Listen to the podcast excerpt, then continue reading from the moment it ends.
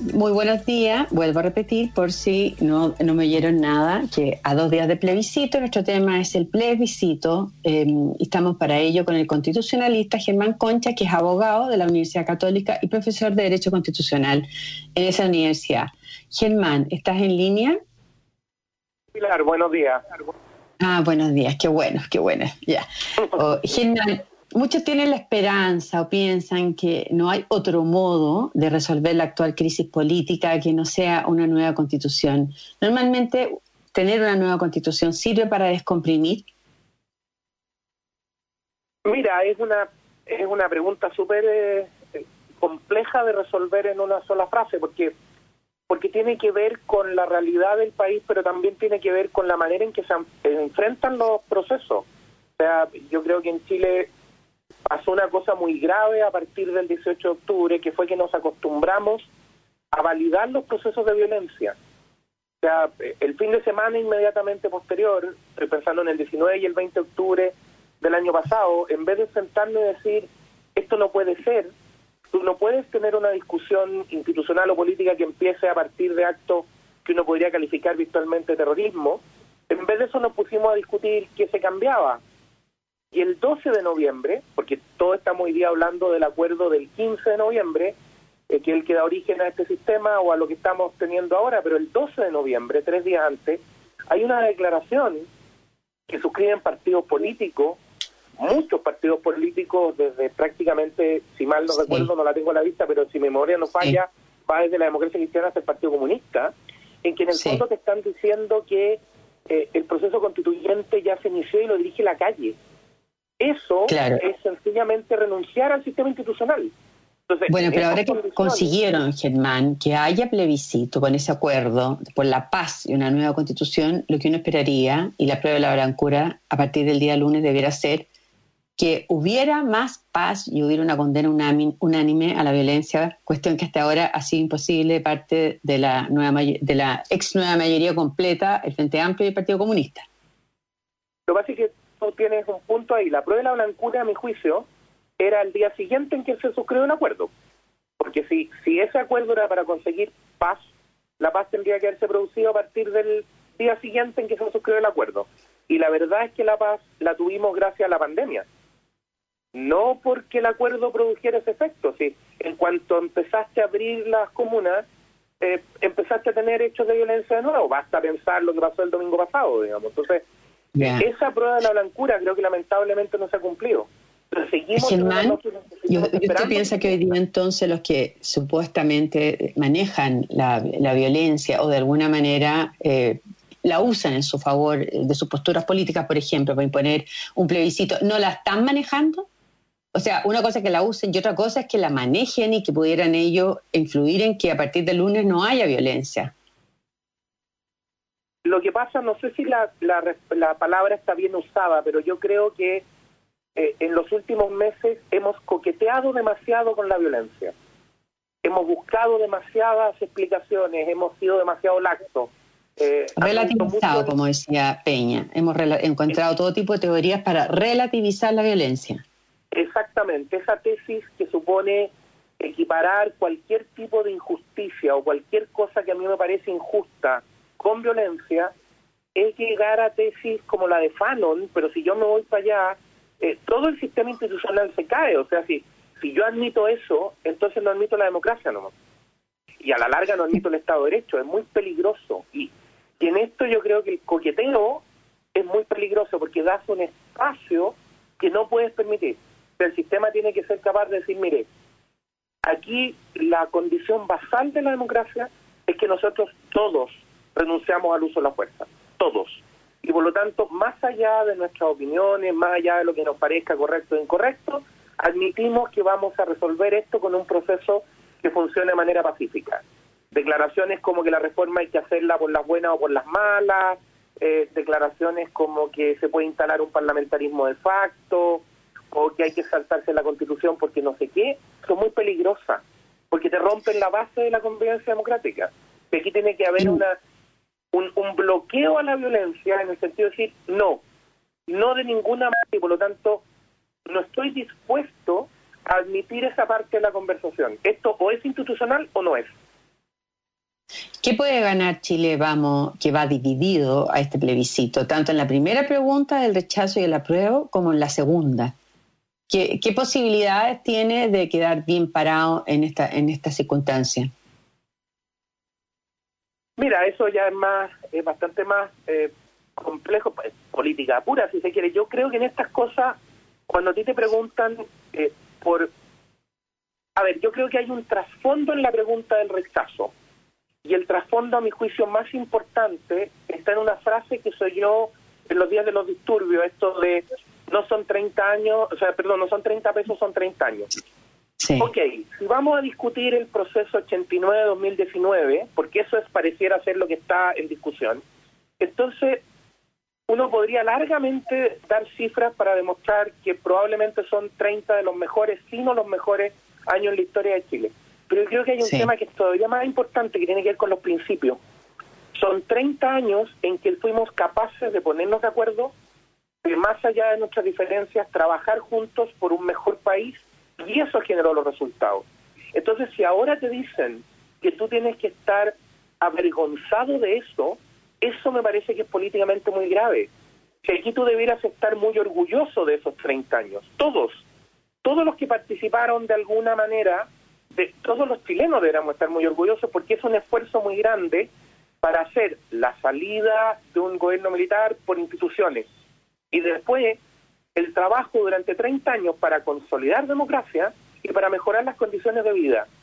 Pero hay muchos que van a votar a prueba y sí están de acuerdo con que los 30 años son los mejores años de la historia de Chile. No necesariamente son todos autoflagelantes los de la prueba. De hecho, lo que estábamos hablando es que mucha gente de derecha va a votar a prueba. Está bien, pero a mí me parece que hay un subtexto que cada uno puede votar lo que quiera, es parte de la democracia, digamos. Pero a mí me parece que hay un subtexto en la pregunta que es muy importante, porque eh, en, política las cosas tienen símbolos y las instituciones tienen símbolos. Entonces, esa frase que no son 30 pesos, son 30 años, es muy grave, porque lo que te está planteando es un tema de maximalismo. Lo que te está diciendo es no, la transición debe haber sido distinta. ¿Distinta cómo? ¿Qué es lo que habría que haber hecho que no se hizo? ¿Tener paredón? ¿Usar violencia? ¿Eso es lo que no, lo que no estás de acuerdo? ¿Ese es tu problema con estos 30 años? Entonces yo creo que quienes hicieron el esfuerzo por construir un país mejor y lo hicieron en el marco democrático, son los primeros que tendrían que decir, yo no estoy dispuesto a renegar de esos 30 años. No, no puedo renegar porque son muy importantes para la historia de Chile. Son muy importantes para la construcción de la democracia. hay, un tema de una lógica de estar, como decía Weber, de, de ocupar la ética y la responsabilidad, de decir, este país tiene que subsistir más allá de nosotros y mucho más allá de nosotros y tiene que estar bien para las generaciones futuras. Entonces tú, si trabajaste 30 años para eso, no veo por qué tendría hoy día que decir, me avergüenzo, creo que fue malo. ¿Dónde está lo malo? Germán, pero vamos derecho a, un triunfo de la prueba según todas las encuestas. ¿Usted tiene alguna duda? ¿Y, y qué podría matizar ese, ese triunfo? El que hubiera una alta abstención, por ejemplo, ¿podría matizar o, mirar un poco ese triunfo, aunque igual sería triunfo de la prueba? Mira, yo, eh, a ver, en términos de encuestas, yo no, no soy experto en encuestas, pero creo que hay un tema eh, que se trabajó respecto de los resultados del Brexit, de los resultados de la elección de Estados Unidos el 2016 y del plebiscito en Colombia, que es lo que se ha dado en llamar la espiral del silencio. Sí. Y es distinto del voto oculto, porque es gente que no solo no te dice lo que va a votar, sino que no participa en las encuestas voluntariamente. Por lo tanto, se autoexcluye. ¿Por qué? Porque siente una presión ambiente de lo políticamente correcto y por lo tanto eh, acepta la encuesta en el sentido que no la contesta y, y, que esa autoselección de no contestarse, de no contestar, perdón, tiene que ver con un sector más que con otro. Eso podría ser, y esa es una de las explicaciones que se ha tratado de buscar, hasta donde yo he leído por lo menos, para tratar de explicar por qué las encuestas se equivocaron tanto y de manera tan cruel en esos procesos. Si eso pasa, eh, puede pasar en el sentido más extremo, que el resultado sea distinto. Si tú miras toda la encuesta, parece que no lo, pues, parece que no hay posibilidad de que eso sea así, pero al menos que el resultado sea más estrecho, o sea que la distancia no sea tan grande.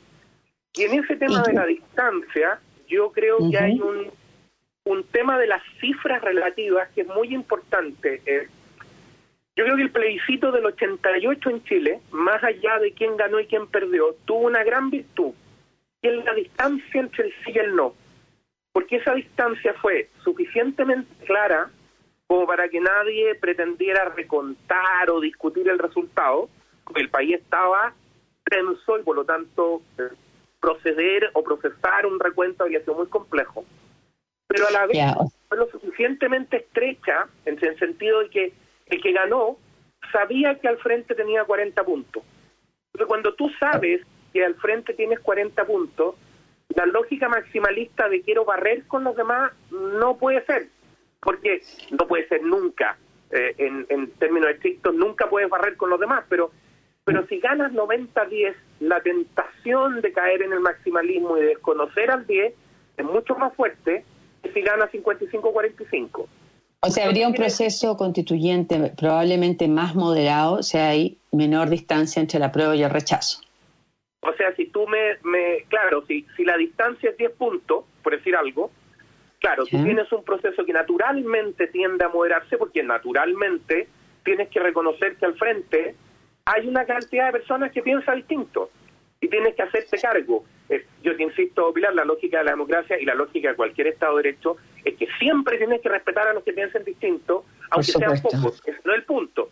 Pero evidentemente en un país como Chile hoy día, donde el maximalismo está muy fuerte, la única manera de frenar el maximalismo en democracia es ponerle voto al frente. Germán, hace mucho ruido que los parlamentarios que integren eventualmente una comisión mixta van a poder reelegirse en noviembre del próximo año como parlamentarios, lo cual hace temer que asuman posiciones populistas eh, dentro de la comisión constituyente, de la convención constituyente, o la, perdonen, sería la comisión mixta. Eh, ¿Qué tan efectivo es eso que es un daño que se puedan reelegir los parlamentarios en el caso que ganara la comisión mixta? A ver, lo que pasa es que yo creo que eh, la, la, prohibición de la reelección, en el fondo, tiene que ver con, con una con, características que están más asociadas al rol del Poder Ejecutivo que con el del Legislativo. Por eso es que en general, internacionalmente, los parlamentos son reelegibles y tú como parlamentario te puedes reelegir. Tú estás poniendo una situación excepcional, que es que ese parlamentario en el fondo está haciendo dos roles está siendo parlamentario por un lado y a la vez está participando en una institución extraña, por decirlo de alguna manera, que es esta convención paralela al Congreso. Porque la verdad es que el Congreso siempre ha tenido atribuciones constituyentes. Aquí, sí. aquí hay como una, una trampa semántica, que es decir, mira, si no tuviéramos este proceso no habríamos podido reformar la Constitución, si la Constitución se ha podido reformar siempre. Lo que pasa es que quizás no habías tenido los quórums antes, pero ese es otro problema, no es que la constitución no se pudiera reformar. Ahora, o sea, ¿usted piensa que no se van a poner más populistas los parlamentarios que, eh, que, eventualmente integraran una convención mixta? No, no, yo lo que yo creo que ese riesgo siempre existe, porque siempre existe el riesgo de que la, la convención constituyente se convierta eh, en una especie de imán que atraiga toda la discusión política del país. Y por eso que, y, que en el fondo termine por por anular al Congreso, incluso si tú lo llevas al extremo. Por eso que es tan importante que institucionalmente, si vas a ir por ese camino, se garantice que la convención se dedique solo a los temas constitucionales, no se meta con la política del día a día, o sea, que se separen las cosas. Aquí el peor ejemplo es que nos pase lo que le pasó a Venezuela, que al final la convención constituyente terminó eh, reemplazando a los demás países, a los demás poderes, en fin, terminó como siendo el único poder relevante. Cuando eso pasa... Pero aquí, el reglamento estableció que no lo pueden hacer, o sea, quienes sean elegidos en la convención constituyente no pueden atribuirse la soberanía, por ejemplo, para cerrar el Congreso. Por ejemplo, o para, o para instalarse desde ya en reemplazo de los demás poderes. Eso es muy importante y por eso, vuelvo al punto inicial, por eso es muy importante el resultado en términos de equilibrio porque, insisto, todos esos fenómenos se producen cuando lo que campea es el maximalismo. Si tú logras frenar eso, tú tiendes a generar un mecanismo que sea más razonable, eh, tiende a salir más responsabilidad que locura, por decirlo en términos simples. Más, moderación. Eh, Germán Concha, vamos a ir una pequeña pausa y volvemos, ¿ya? Bueno. Hay mucho análisis económico, considerando que el proceso constituyente evidentemente va a aumentar la incertidumbre en un, en horizonte a dos años, lo cual perjudica la inversión. Pero hoy día Mercurio reproduce un artículo en Economist que señala que el, el peligro refundacional en el fondo debe fundar las finanzas públicas con nuevos derechos sociales o no reconocer principios que han permitido el desarrollo de Chile, como por el derecho a propiedad. Eh, este artículo del Economist dice, se reduce el peligro por el requisito de los dos tercios de la, con que la Convención debe aprobar todas las cláusulas en la nueva Constitución. Eh, ¿Usted ve que es así? Porque hay toda una discusión que en realidad eh, más que el tema de que existe el apoyo para llevar lo que hoy día está en la actual constitución a la nueva constitución, se logra obtener los dos tercios para poner las cosas que hoy día están en la nueva constitución, lo que va a operar va a ser más bien el bloqueo que ha reivindicado tanto el Frente Amplio como Fernando Atria para evitar que esas cosas estén en la constitución, eh, en la nueva constitución, teniendo un tercio de los votos. ¿Qué cree usted que va a ser lo que va a originar eh, las dificultades, la falta de dos tercios o el bloqueo que va a tener siempre un tercio para impedir que la, que la nueva constitución tenga las bases de la actual? Yo creo que lo más complejo es la falta de regla de default, es decir, el que no hay nada si no nos ponemos de acuerdo en algo. Porque cuando tú reformas una constitución, cuando tú reformas una norma, lo que sea, tú sabes que si no te pones de acuerdo en reformar, se queda lo que está. Por lo tanto, como decimos los abogados, el peso de la prueba, es decir, la obligación de demostrar que lo que quieres cambiar es mejor que lo que hay, es de quien propone el cambio. Y por lo tanto, quien propone el cambio tiene que demostrar que lo que propone es mejor comparado con lo que hay y obtener un quórum para cambiarlo. Eso sería un proceso de reforma normal. En este caso, como lo que se aprobó es un sistema con hoja en blanco y por lo tanto sin regla en caso de que no haya acuerdo, quiere decir que si tú no tienes los dos tercios para una norma, esa norma no entra a la Constitución. No es que haya algo, es que no hay nada en ese punto. Entonces tú podrías no tener dos tercios para ciertos elementos fundamentales del derecho de propiedad, no podrías tener dos tercios, por ejemplo, para la autonomía o la independencia del Banco Central, podrías no tener dos tercios para ciertos elementos del Tribunal Constitucional, etcétera. ¿Y dónde quedarían esas cosas? En ley simple. Por lo tanto, el efecto práctico de esto es que tú puedes estar cambiando un quórum de dos tercios, que es el que garantiza la Constitución hoy, por un quórum de mayoría, porque entonces, como no entraría a la Constitución, bastaría con tener mayoría en el Congreso para modificar eso por ley. Bueno, el, Frente Amplio ha sido claro en esto, en que ellos pretenden cambiar el modelo a través de leyes simples.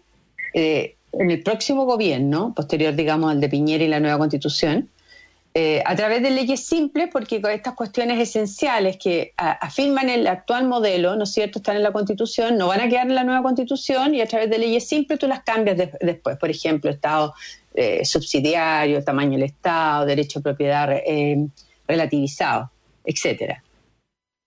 Exactamente, eso ya lo han dicho varios eh, varios parlamentarios, como decías tú, eh, eh, hay un par de intervenciones de Fernando Archen que dice algo parecido. En el fondo es la lógica, por eso te decía, lo que tú cambias es que hoy día necesitas dos tercios para modificar la norma constitucional, y en cambio lo que harías ahora sería, como no, eventualmente no alcanza los dos tercios para incorporar el principio, eso no queda el principio básico en la constitución, y entonces, ¿qué es lo que te queda? La norma legal que aplica o que complementa. Pero esa norma legal se modifica por un simple. Entonces, si tú tienes mayoría, puedes cambiar todo eso. Porque retiraste el, la garantía que está en la Constitución. Entonces, ¿usted piensa que van a haber vía, Perdón, no por la vía de no retirarla, sino que por la vía de no incorporarla. Por supuesto que no van a quedar, pero no van a quedar porque no va a haber acuerdo sobre estas normas para incorporarla a la nueva constitución. Pero a menos, si no, a menos que ¿Mm? tú tengas una, una de nuevo, una lógica más moderada, eh, negocies, haya más disposición a ir reconociendo lo que ha sido positivo en el pasado y por lo tanto vayas armando una cosa más, más moderada y menos extrema en sus posiciones, digamos. ¿Y qué tendría que pasar para que, para que haya un ánimo eh, constructivo y no de veto en, el proceso constituyente, que es lo que uno está viendo que es el mayor peligro? Yo insisto en que creo que lo que podría ayudar mucho son los resultados electorales en el sentido de que las diferencias sean no tan acusadas, de manera de que tengas la obligación de reconocer, eh, aunque te duela o aunque le moleste a algunos, que no tienes toda la razón porque nadie la tiene, porque nadie es Dios, digamos, y por lo tanto los seres humanos tenemos que sentarnos a conversar eh, y, tratar de llegar a acuerdos, en fin, y que en el fondo los propios resultados electorales te obliguen a reconocer que estos últimos 30 años no fueron un desastre, sino que todo lo contrario, y puedas recuperar esa lógica. Ya. ¿Y usted ve viable que los independientes tengan una participación importante como constituyente? Mira, lo que pasa es que eh, los sistemas electorales siempre tienen el problema eh, de que tienden a favorecer, porque es imposible que sea de una manera distinta a los grupos consolidados. Yo creo que aquí hay un gran desafío de, la, de los propios partidos, digamos, de salir a buscar de verdad eh, independientes e incorporarlos en sus nóminas. En sus propias listas, en vez que compitan como independientes desfavorecidos, compitan dentro de sus cupos o que armen alianzas o coaliciones que los recojan, digamos, que les den ese espacio, si no, si no puedes terminar un poco donde mismo.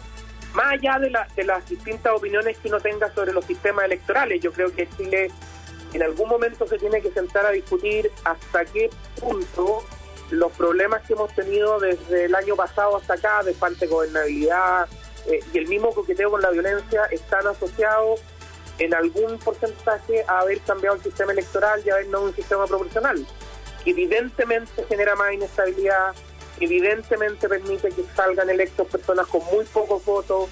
Nosotros deberíamos habernos mantenido en la lógica de un sistema mayoritario. Y la, la gracia de los mayoritarios es esa, digamos. Que tiende a la moderación. Germán Concha, nos tenemos que ir. Muchas gracias por la entrevista. Que tenga un buen fin de semana. Muchas gracias a ustedes. Igualmente. Y a votar todos el día domingo entonces. Muchas gracias, que tengan un buen fin de semana.